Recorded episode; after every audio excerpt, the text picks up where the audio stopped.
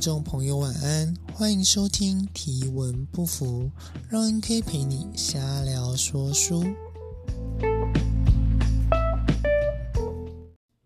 我觉得这个频道越来越像我的日记了。就这个以前在高中的时候，应该是高中，对对，高中的时候，那时候网络刚比较普及，也比较快。我还记得国中、高中以前吧，这国中的网络都是用拨接的，那真的是有够慢，就看一篇文章它都要跑半天。那当然跟现在的四 G、五 G 不可同日而语。那所以在网络刚普及的那个时代，通常都是以文字记录居多，所以第一波兴起的是部落格，部落格就大家打好文章，然后编辑 PO 上去，所以就。那个时候就有，不管是想法也好，亦或是单纯当一些日记的抒发也好，它就会是一个你放着，你也可能或许期待，或许不期待有人来看，就会变成一个自己抒发的平台。那当然，后来随着 Facebook 的兴起，那部落格也逐渐的商业化，越多越来越多的部落客，就比较少人会认真的用 blog 来记录自己的生活。那又到了更近一点，就网络越来越快了嘛，所以不管你要传影片、看影片，都会变得轻而易举，所以 YouTube 随之变成主流。不过当然，或许不会有人用拍影片的方式来记录啊，这实在是太麻烦了。就你要上传，嗯，不会，好像好像好像有诶，就是，嗯，那里有一只可爱的狗狗，那个好像就是类似日记的性质嘛，就是他随便拍爽的。或是其实蛮多迷因的，就是比如说出事的很红的出事的阿贝，呃啊，我的豆花三十块，就是那些其实也都是蛮日记的形式啦，就他们应该也不是抱着会红或是想要获得流量的心情去上传影片的，就单纯的想要记录生活。那总之记录的方式越来越不一样。小时候我还是手写，我记得我应该手写过大概半年一年的日记吧。我后来就诸多原因就没继续写了，说可惜也不可惜，就本来就你这写下来就会变成一种纪念品嘛，你可以想象那是自己当时的心情。不过真的就是就像阿德勒说的，过去你可以视之为不存在，因为你记得的话，那它就是有价值的；你不记得的话，那可能也没那么有所谓，所以你才不记得嘛。重要的事情当然会刻骨铭心。你会记得当时的感受，不管是开心，或是输的时候的不开不的这个不甘心，那都会是那个时候的情绪。那情绪终究会过去，所以对我来说，即便没有记录，那就是没有记录；甚至是有记录，我也不见得会回去看。呃，我连这个照片都很少认真的回去看，就虽然。只有几次，比如说这个小朋友问有没有我很小时候的照片，我后来发现就很难翻到高中以前的照片，才发现哦，那个时候根本云端硬碟还没兴盛呢。那就这真的越来越有时代感，就很对对我来说啦。当然，很多的设备的普及，包括手机越来越屌，或是像我可以很随意的上传录音、发表影音，我觉得这个。就开始会有一些，嗯，不太确定，就是不太确定，就是因因绝对不会是优越感啊，就是世代之间的差异吗？就会有很怯怯的觉得自己好像真的走过了很长的一段路，就包括九二一、九一一那些对我来说就哦，就是很平常的事件，可是小朋友是可能不知道，就是我是指高中生啊。所以，对每个呃，通常台湾都习惯用八年级、就七年级、八年级、九年级这样子的方式来称呼每一个世代。那我觉得其实这个分类是很不精准的。就是我在像九年级生，他们是没有用过智障型手机的。诶，我觉得手手机的普及。网际网络的普及，社群媒体的普及，这些才应该算是真正的分野。就只有在那些才会有世代之间的差异。那本来就在身处于不同的世代，你不一样习惯的人，也会有不一样的处事处，就是面对面对这些新的科技啊，或新的趋势啊，也会有不同的态度。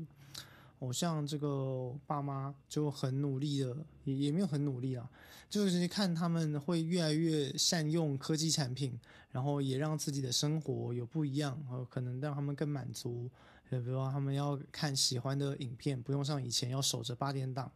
对，或是让他们也会开始寻找自己更喜欢的事物，我觉得都是很令人开心的。那当然，我在接收上面，我在。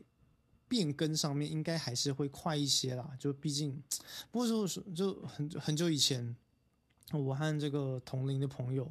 这个在聊天，就他突然很沉痛的问我说：“阿刚啊，你是不是不太会用 IG 啊？”我就我马上马上的有同感，就是都觉得，就 IG 有各式各样的功能嘛，包括以前 Facebook 没有的现实动态，或是各式各样的滤镜。或他们这个发文的格式，因为 IG 显然在发文上面就比较不重视文字，那 Facebook 就不一样。Facebook 虽然说大家都在嘴说以前大家会好好的用部落格写一篇文章，而到了 Facebook 就越来越短。不过现在好像也没有到到到了 IG，甚至连文字都不见了。当然啦，就是你真正要夜配或是干嘛的文字还是不可少的。那可是，在不可否认，在重点上面，IG 就显然不是以文字为重点。相比于 Facebook，而 Facebook 相比于 Blog Blog，那它的文字可以编辑的地方，或是不管是排版的讲究啊，亦或是字体啊，还是一些有的没的，那也都是不一样的。就以前部落格，你光是套用那个模板，选要什么样的字型，都可以玩老半天。而 Facebook 就没有这个困扰，你就只管把你希望呈现的样子丢上去就是了。所以在现代，我觉得不知道未来科技会长什么样子。我就就觉得对我来说，好像一切都没有那么的突然或是不适应。就真的小时候是用过，我小时候是用过三三一零的，就是那种，如果在网络上或者干嘛看过一些梗，都说这个可能比核弹核弹砸下来三三一零，可能都还可以打电话过去报平安。然后。它是这个非常坚韧的手机，即便你在地上怎么摔，它可能会分裂，但是你把它拼起来就没事了。就是一个有够用不坏、超级耐操、蓄电力、续航力超级强的手机。哦，当然了，它就最不管是打简讯啊、打电，它打电话当然是没有问题，但是打简讯什么的都会很不方便。所以对于我来说，我会享受现代科技所带来的好处。那我是没有感受到什么坏处啦，毕竟科技的发展让我们越来越方便。当然，这个越来越方便，也就代表着我可能接收接收的资讯会得要越来越多。我想要面对的挑战可能也会和过往不一样。以前资讯获得是问题，现在资讯判读才会是关键，就是这些基本的差异。而说到这个资讯获得跟判读，就这今天最大的，嗯，也不能说最大，就是辩论圈，辩论圈难得，嗯，难得吗？就是啊，发发生了一件算大事，就毕竟有一个老学长花了很长的篇幅来指控某一个组织，那组织说他这个剽窃他的智慧财产，我觉得在这个部分有蛮多可以讨论的地方。比如说，第一个，就我本来以为那个学长说的是，呃，他可能精心设计了某些讲义啊，可是结果这个协会说，协会说是，嗯，他其实不是协会，应该叫辩论课程吧，就是反正就学长的指指控，呃，被告他们说被告是这个有使用。他们的我我本来以为以为这个原告是说被告呃未经授权使用了他的讲义之类的东西，就后来发现不是，他就只是在指一辩稿，就一辩的内容。那这边就很有很很很有的讨论了，其实就包括比如说我如果努力生出来的一个论点，那我拥不拥有这个论点的智慧财产呢？或是这个智慧财产该怎么界定呢？就身身为有长期活动的辩论人就知道啊，这个以前就不说了，以前怎么样？我说真的，我也我也不太清楚。可是你看现在什么比赛都可以上传，那你你甚至如果有心的话，要把随便一个持方的逐字稿打出来都不是问题。那这些资源理论上，嗯，如果是上传的，而且也没什么问题的话，至少目前是那些论点跟一辩稿内容是不会有版权争议的吧？那问题就是，很多时候很很多种类，像比如说像浩浩之前也这个发表过一篇超长的这个东西，呃，超长就是说这个可以给别人做制作各种民音，或是合成变成唱一首歌。如果盈利的话不行，可是非盈利的话可以。所以我觉得其实最关键的地方有两个，第一个是，呃，大家一起产出的一辩稿，可能你是主带，可能你是这个论点的主要的发想是来自于你，可是一个论点的完善通常都不是仅仅是一个人，就是比如说我会，我如果要独立生一个论点，说真的，我觉得不简单。可能还是做得到啦，可是你就不能够尽善尽美啊，因为到底小朋友的接收程度如何，或是这个部分我想得清楚了，我有没有办法说得清楚？那我用什么样的类比能够让小朋友说清楚？那有的时候我是为了解释，所以诞生出更好的说法。那这个是归功于我还是归功于他？我觉得根本就无所谓归不归功，就是。这本来就是大家一起讨论出来的结果。就如果论点就是我自己想，我说了算，你没你你不能你不能有意见，你就我说什么就答什么，我也没打算这个参考其他人的说法。OK，你这个百分之百原汁原味的论点产出，的确可以说是你的吧？那可是只要有讨论，就我们都会说讨论论点，讨论论点。只要有这个过程在，那就显然这不会是一个人的事情，而是一群人的事情。那这个一群人所产出的论点，或是一辩稿内容也是啊。一辩稿内容同时通常都是学弟妹先写嘛，然后我再来，然后学长姐再来改稿。虽然这个很多时候改稿的方式都是开心档案，但我那。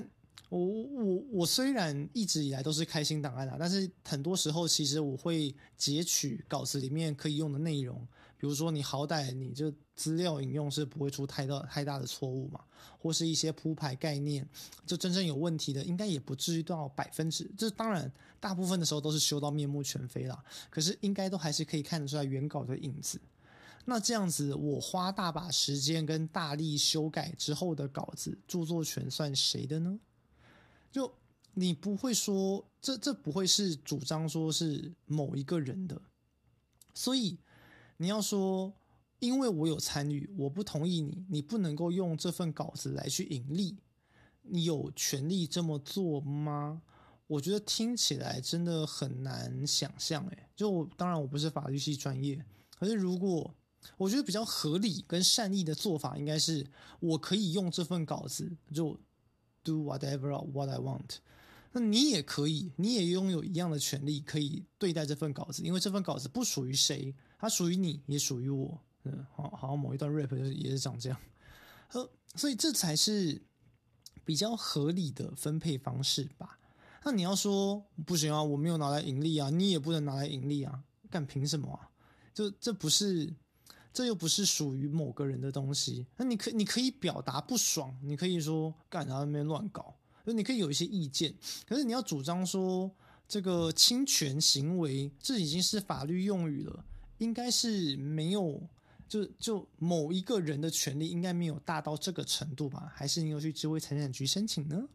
就想想也不可能啊，而且。就看这个真的待过待待过辩论圈的人应该会知道啊，这个论点不就是参考来参考去啊？你今天听到某一个比赛某一个学校用了一份很屌的资料，你就赶快去查，还是你要说这个不行？这一旦这个学校使用了这份资料或是它的用法，那就只能用某一个学校所有，不是吧？而我觉得真正的问题应该还是会盈利啦，就是在比赛，比赛当然也会有一些。利益问题，就可能包含荣耀嘛？谁拿这个冠亚季殿？谁有拿杯？谁没拿杯？或是这个点裁判的接受度特别高，大家都喜欢用。那最后，甚至是奖金的分配什么的，这都不会是这些。嗯，这些当然是利益的一部分，可是这总不会有人是嗯。感觉比较像是这个就是大家拼搏来的成果，反正你不会是一个稳定获利的模式。你如果要把我的东西作为稳定获利的的这个稳定获利的方法来源、管道、手段，呃，应该是手段吧？那你应该要怎么做呢？或是我这个想出论点的人有没有办法主张说这是我的东西呢？我猜是没有啦。我猜这个，那，都是我猜测嘛。毕竟我这没根本根本法律根本法律不专业。所以，在这个情，在这个脉络底下，我可以主张他不道德，我可以主张他有点北蓝，可是我不太能主张他没有资格这么做。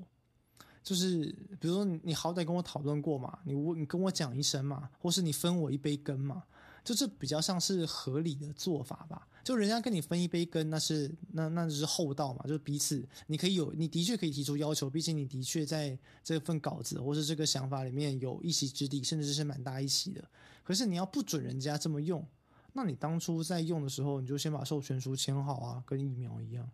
就这这太小鼻子小眼睛了。你如果要这么样子主张的话，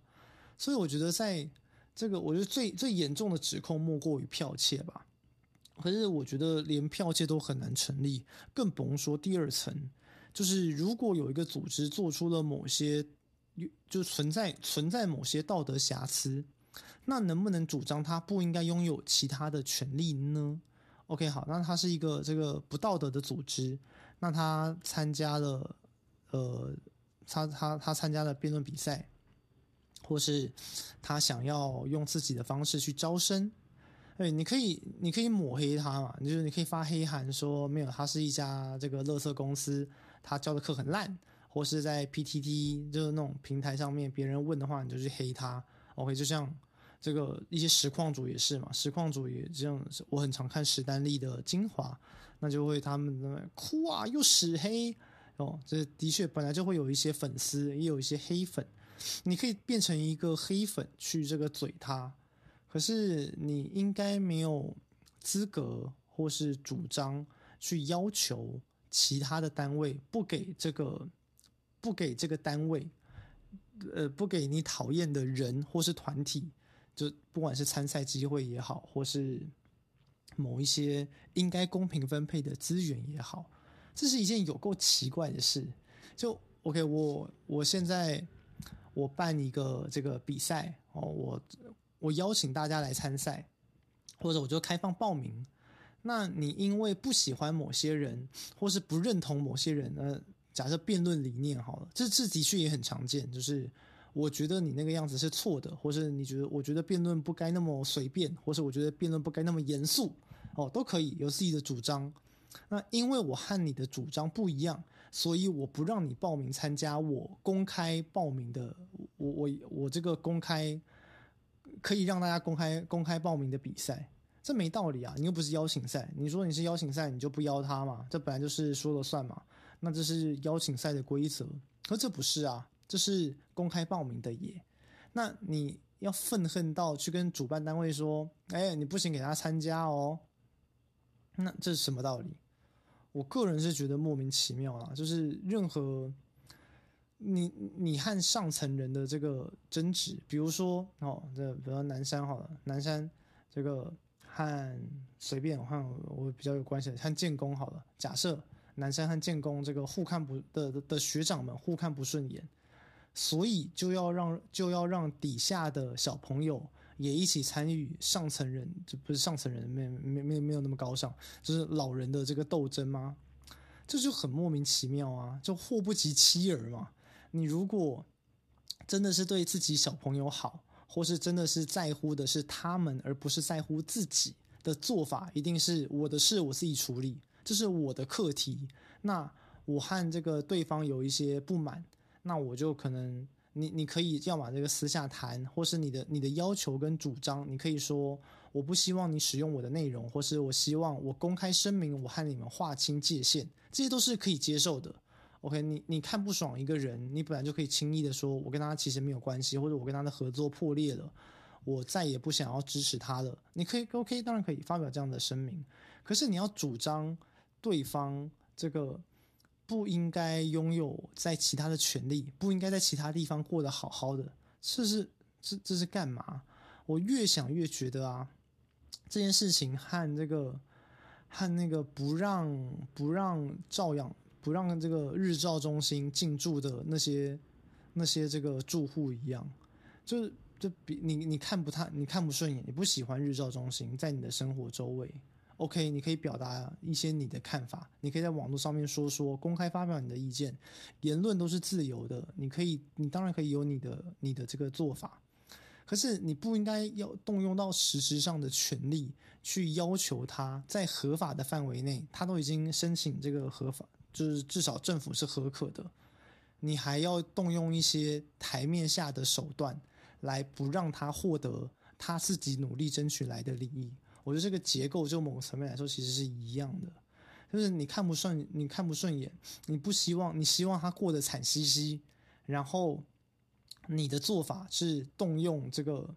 动用你的人脉，动用你的资源，想要这个带一波风向，然后让大家不支持他，让他没有办法。像如果以这个 CDI CDI 的例子，就是没有办法在台湾让美国的孩子没有办法报到台湾的比赛，只因为你们的单位不同，这是在搞什么啊？我真的觉得这是。你如果说 OK，你你讨厌这个组，你你可以在你的个人平台上面发表，你觉得我你看这个组织不顺眼，你觉得他有一些道德瑕疵都没有问题，都没有问题。那可是他有道德瑕疵之后，其他人要怎么做，那是干你屁事。就是你你还发表在一个大家一般来说是在 PO 比赛资讯的平台，然后想要主张想想要这个。这这跟这跟那个什么强烈建议一样啊！我没有施压啦，我就是强烈建议，强烈建议这个台湾的办比赛的学校说，你不应该给他们参赛的机会，这什么道理啊？这什么？这真的是越想越觉得北蓝。这个这本来就不是一个，你姑且你好假设前面说的都都都对都对都对，就是他有剽窃之余。然后这个，他也冒用了你的名义，你可以公开表示谴责啊。那大家要怎么样看待？这是这是这是你能做的事情，你能够提供这样，你能你能够揭露这样的资讯，没有问题。你可以表达你的立场，没有问题。可是那之后要怎么说？这轮不到任何人来说嘴啊。就大大会，他们有他们这个的评判的标准，他们可以判断什么事情该做，什么事情不该做。而我高我我个人的判断，这个高几率是没有人会插手这件事情。可是有人想要呼吁这件事情，还是让我觉得很北蓝。但是我也不会做什么，我就会做图酸他，发文酸他，开 podcast 就是把它当一个这个话题聊聊，那仅此而已。我也不会主张说他没有在上面 po 文的权利。我只会觉得，嗯，就是把这种私事 PO 在公开的交流平台，嗯，真是一个聪明的做法呢。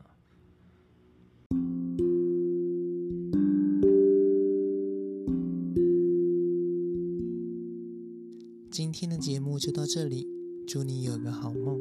晚安。